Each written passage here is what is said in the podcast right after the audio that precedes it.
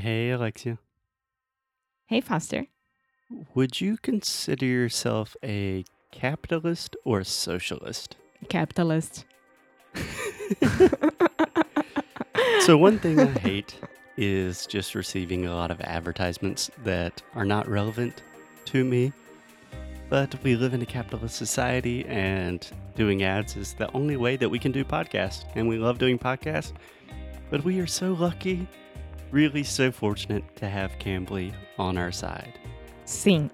We were very, very lucky and we are very happy to do that because something that we believe in. Something. you will get corrected even in advertisements. but seriously, I have talked to a lot of people at Cambly. I've taken classes with them, pretending that I'm a Brazilian. Alexia's taking classes, and it is outstanding. Uh huh. So that's it. Go to Cambly, use the promo code English no Cru. You guys know this by now. Do it. Why haven't you done it yet? We can see who's doing it and not doing it. Do it. Lembrando, não tem desculpa. Se você tem 15 minutos livres no dia, vá lá e faça. Não tem desculpa. Cambly.com ou no aplicativo Clam- Cambly. Clemly, Clemly. Go to clemly.com and let's get on with the show. Oi, fala aí pessoal, bom dia. Você está escutando o Inglês no Inglês no Rádio. I am your host, Foster Hodge. This is your daily dose of English.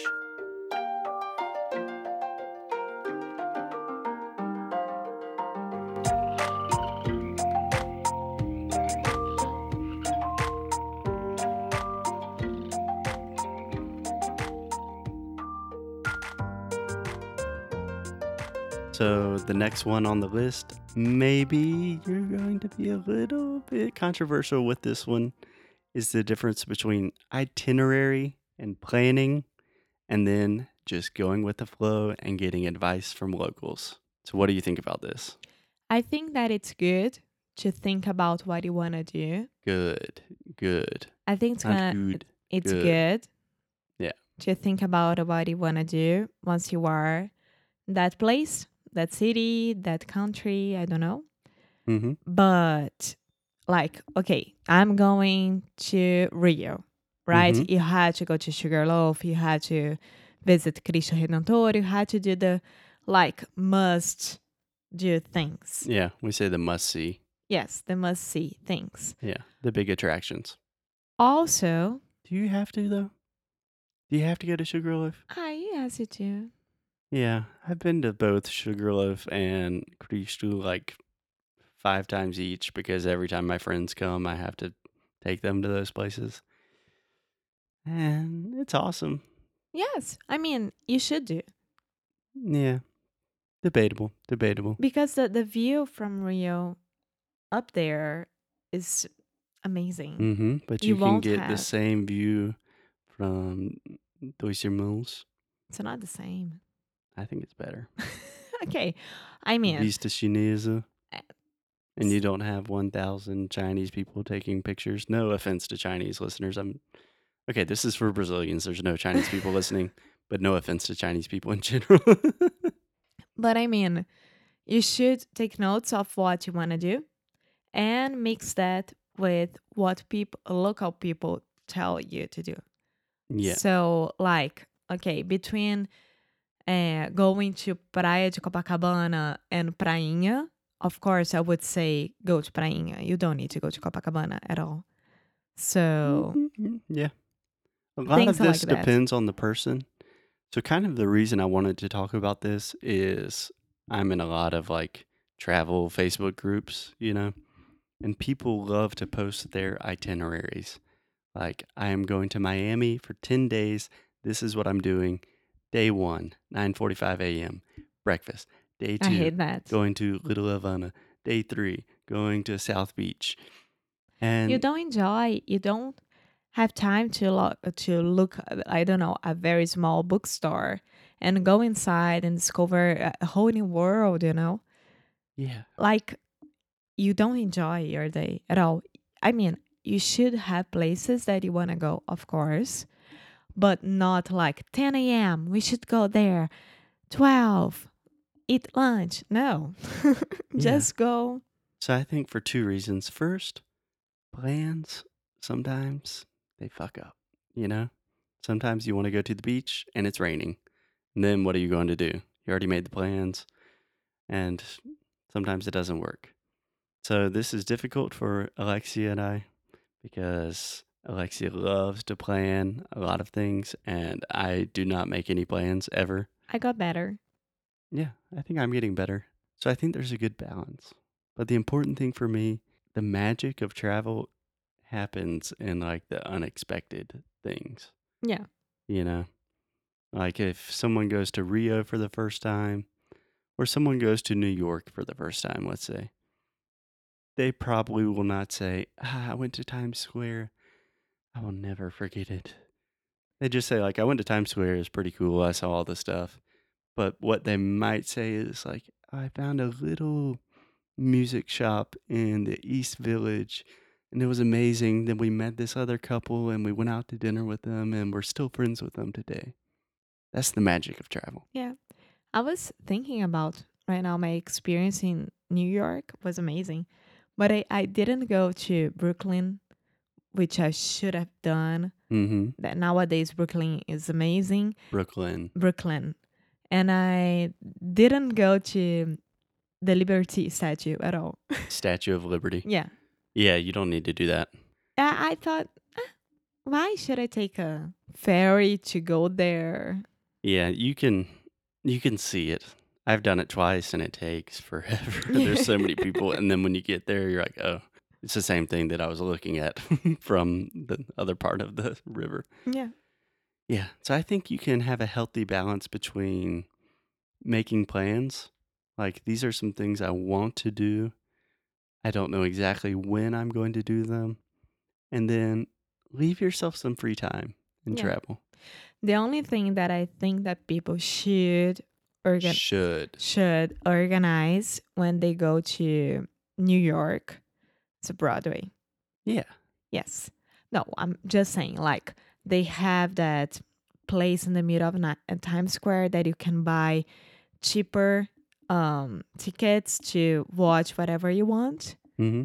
but it's not like so safe to do that. Yeah. It's not safe to do that. So, this is one thing that I I always tell people no, organize before, buy the ones that you really, really want to go.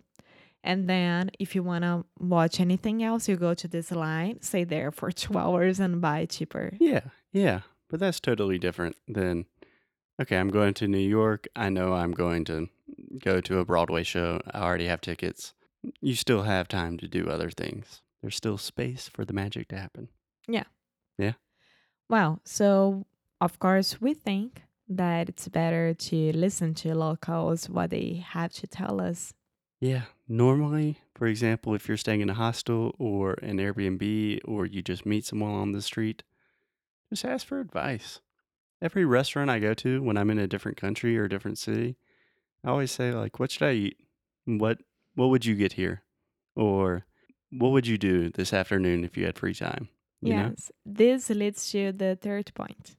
The third point, eating at big chain restaurants. You know what I'm talking about?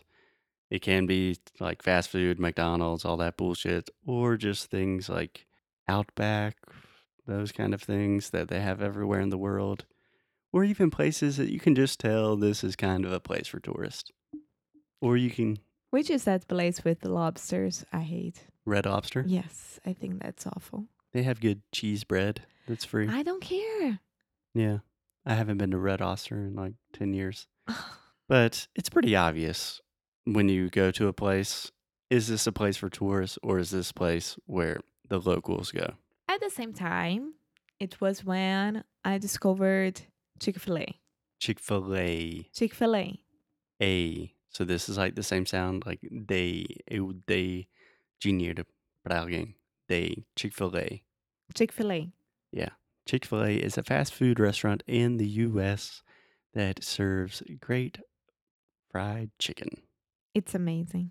Yeah. And there's a very strange controversy around them that their CEO is against gay marriage and for some like they had a day supporting traditional marriage and there was a lot of marketing and propaganda with them. Very strange.